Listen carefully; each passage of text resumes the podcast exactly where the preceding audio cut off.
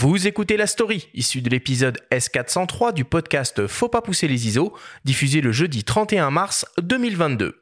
La story vous est présentée par Lumix et le GH6, l'outil ultime pour repousser vos limites créatives en vidéo.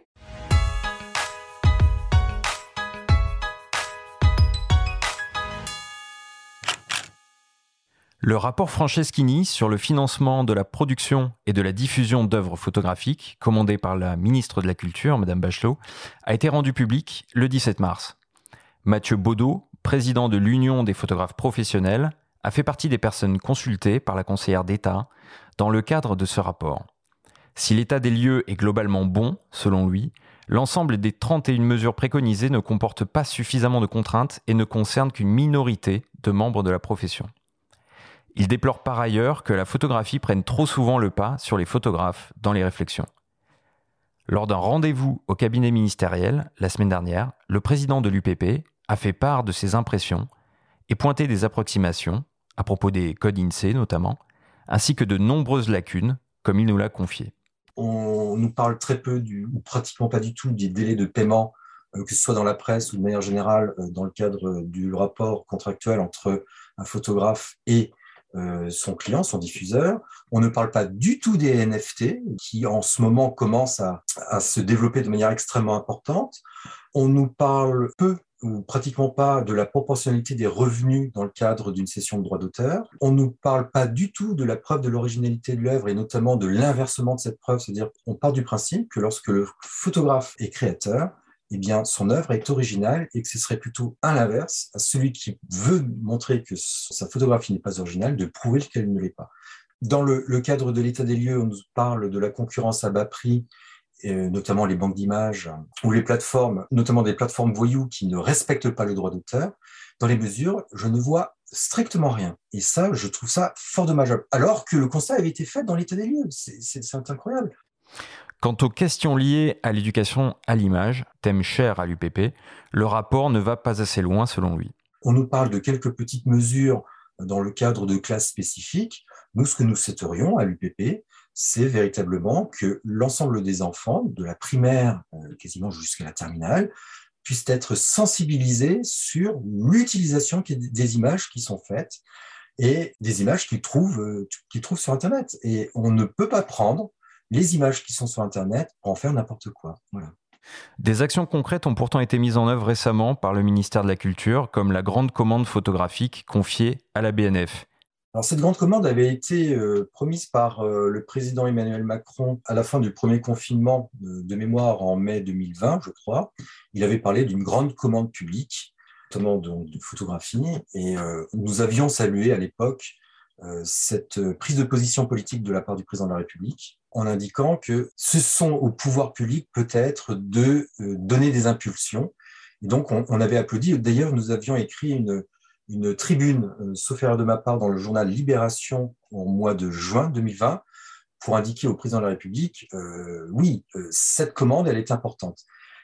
Elle a eu lieu pour sa première partie l'an dernier, qui a été proposée pour l'essentiel aux photojournalistes et dans une moindre mesure aux photographes auteurs. Euh, pour euh, euh, développer la photographie de presse et la photographie documentaire de manière plus générale. Donc nous saluons cette, cette prise de position et, cette action du, ministère de la Culture via la, BNF.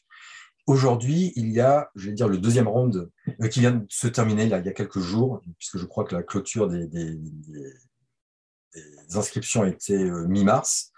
Et euh, bien évidemment, nous, c'est ce que nous attendions, nous, depuis longtemps.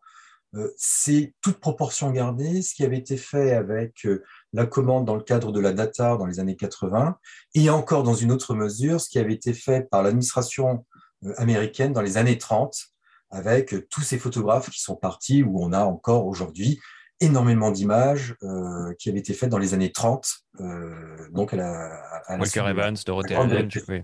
Mm. Voilà, exactement. Donc, bien évidemment, on, est, on soutient à fond euh, cette initiative de la part du ministère de la Culture. En période électorale, l'activité au sein des ministères peut être perturbée et l'avancée de certains dossiers mise en pause. Mathieu Baudot reste tout de même optimiste quant au fonctionnement de la machine administrative et du soutien dont il bénéficie, rue de Valois, où siège le ministère de la Culture. L'UPP souhaite malgré tout faire entendre sa voix dans la dernière ligne droite de la présidentielle. Il y a quelques semaines, l'organisation a ainsi adressé quelques doléances aux différents candidats. Nous avons envoyé à chacun des candidats, donc aux 12 candidats, un questionnaire euh, qui fait quatre pages de mémoire, euh, leur demandant de se positionner par rapport à la photographie, aux photographes euh, plus précisément, leur demandant comment ils voyaient les choses, que ce soit sur le droit d'auteur, la preuve de l'originalité de l'œuvre dont je vous parlais tout à l'heure, sur les problèmes qu'il peut y avoir notamment de la photographie de presse, sur les NFT et ainsi de suite, sur un certain nombre de sujets. Donc nous attendons, il y a quelques candidats qui nous ont répondu, mais pas tous, loin de là. Le premier tour est dans 15 jours. J'ose espérer que euh, les candidats, ou du moins leurs équipes euh, chargées de la culture, nous répondront d'ici le premier tour. Ce qui montrerait aussi, euh, pour ceux qui ne répondent pas, le peu de cas qu'ils font de manière générale de la culture et plus particulièrement des photographes. Mais au fait, en quoi consiste l'UPP et quel est le rôle de cette organisation qui compte plus d'un millier de membres actifs? L'Union des photographes professionnels, l'UPP, est une organisation professionnelle qui existe depuis euh, un peu plus de 70 ans, depuis la fin de la Deuxième Guerre mondiale. Elle est le fruit du rapprochement des différentes euh, organisations, amicales, clubs, associations euh, de photographes au, cours, au cours des années. Le dernier rapprochement qui a eu lieu s'est effectué il y a 11 ans exactement, et c'était entre les auteurs d'un côté, les auteurs photographes, et de l'autre, les photojournalistes. Donc aujourd'hui, nous représentons les trois statuts de photographes, à savoir les auteurs, les photojournalistes et les artisans, avec euh, chacun leur spécificité. L'UPP a trois missions. La première est celle de défendre les intérêts et les droits des photographes, et plus particulièrement ce qui est véritablement euh, le cœur même de notre engagement, c'est la défense du droit d'auteur, qui est extrêmement spécifique puisque ça a été inventé par, euh, Beaumarchais il y a maintenant plus de 230 ans. La deuxième mission de l'UPP est bien évidemment de représenter les photographes auprès des pouvoirs publics, euh, donc auprès évidemment du ministère de la Culture et auprès des différentes instances dans lesquelles nous avons des, représentants qui, qui, siègent, que ce soit la retraite, euh, la formation professionnelle, la sécurité sociale des auteurs, etc. etc. Il y a un troisième élément qui est, à mon sens, important aussi pour une organisation professionnelle et à laquelle je tiens tout particulièrement, c'est que nous avons aussi une mission d'action culturelle, notamment par le biais euh, de notre euh, espace d'exposition à Paris, puisque nous avons nos propres locaux, mais aussi avec euh, les quelques organisations ou associations avec lesquelles nous avons des partenariats particuliers, comme par exemple le prix Lucas Delega euh, dans le cadre du photojournalisme, etc. etc. Nous avons aujourd'hui, à jour de cotisation, plus de 1000 membres adhérents. C'est ce qui fait véritablement notre légitimité en l'espèce.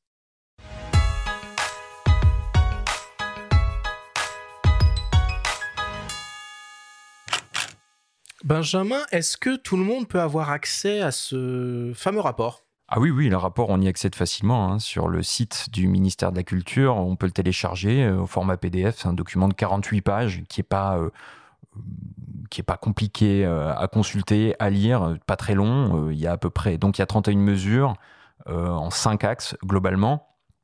Je vous conseille de lire l'article qui a été fait par Didier Defaille sur photographie.com qui s'est entretenu aussi avec Mathieu Baudot. Lui, c'était avant la rencontre au ministère. Euh, vous pourrez lire dans le détail euh, quelques, quelques notions, notamment les rapports entre les différences des codes INSEE. Et puis surtout, il est important de rappeler aussi ce qu'est l'UPP, euh, voilà, qui est la, la principale organisation qui rassemble tous les photographes professionnels, enfin qui les représente et qui se bat notamment pour la défense des statuts et qui se, qui se bat aussi pour la défense du droit d'auteur, euh, principalement auprès des pouvoirs publics et qui mènent une action euh, culturelle euh, en permanence. Mais ça, on y reviendra avec eux, je pense. Bruno, tu as suivi du coup cette, cette mission, cette enquête et ce fameux rapport? Alors je n'ai pas lu le rapport, mais j'ai lu l'article, enfin l'interview de Didier sur, sur son site. Et connaissant Mathieu assez bien, j'ai tendance à, à être plutôt euh, d'accord avec euh, ce, ce qu'il raconte, pas son analyse parce que bon, je j'ai pas lu le rapport. Notamment, ce qu'il met beaucoup en avant, c'est le fait qu'on parle énormément de photographie et surtout de certains aspects de la photographie, la photographie d'art, la photographie que l'on voit dans les euh, musées, la photographie que l'on voit dans les festivals. Et on oublie que ben, la plupart des photographes ne vivent pas de tirage, ils vivent de photographie sociale, ils vivent de mariage, ils vivent de corporate. Et tout cela sont oubliés. Et lorsque, euh, les, euh, bah, lorsque le ministère de la Culture met en place des, des grosses subventions, des, des, grands programmes de mécénat, bah, c'est souvent pas ces photographes qui, euh, que ça se destine. On a parlé il y a quelques émissions, notamment euh, cas typique, Annie Leibovitz qui a reçu une bourse de 100 000 euros. Euh, c'est quelqu'un qui est déjà établi, qui n'a pas forcément besoin, enfin, on a tous besoin de 5 000 euros, mais euh, c'est de l'argent qui pourrait être réparti de manière plus euh, euh, intelligente et égalitaire entre des petits photographes pour pousser une profession qui va pas au, au mieux de sa forme. Alors c'est tout à fait vrai et la plupart des photographes, alors toujours selon Mathieu, il y a un petit problème d'aiguillage parfois en fonction du statut et certains statuts ne permettent pas d'accéder aussi à certaines bourses. Donc on rappelle, il y, a, trois grands statuts euh, de photographes en France, les auteurs, les photojournalistes ou les artisans. Et parfois, même certains statuts d'auto-entrepreneurs sont un petit peu fourre-tout, un petit peu bâtards et, et, sont, et, sont, et sont pas les bons moyens d'accéder à certaines euh, bourses ou commandes de grande envergure comme celle de la BNF. Et tu vois, c'est récemment, je cherchais du travail sur, bah, sur LinkedIn parce que, parce que voilà. Et il y a une chose qui m'a frappé, c'est que souvent le métier de photographe est mélangé avec le métier de graphiste. Et pour énormément de professionnels, en fait, un graphiste et un photographe, un photographe est un graphiste. Alors c'est c'est pas du tout le même métier. Et autant euh, c'est cho choquant que ça arrive dans, euh, dans ce genre de, milieu, autant que il reste des euh, zones de flou et des confusions de la part du ministère qui a cela en charge. Euh, après, tu me dire, la photographie, ce n'est plus qu'un bureau. Donc peut-être que ceci explique cela. Mais... Ah, c'est même plus un bureau, c'est devenu, redevenu un département. Ah, c'est redevenu un département. Mais bon. Ça, ça, ça aider. Alors, il est moins critique sur ses relations avec le ministère qui semble bonne, plutôt apaisée. Ils sont plutôt optimistes là-dessus. En revanche, ce dont tu parles, ça fait écho à ce flou sur les statuts euh, INSEE, notamment les codes INSEE. On rappellera très rapidement, il y a deux codes INSEE. Il y a celui qui regroupe les auteurs au sens large, donc ça peut être des écrivains, ça peut être des compositeurs de musique, des graphistes, des sculpteurs. Et il y a l'autre qui comprend, euh, qui représente plutôt les photographes et principalement les artisans.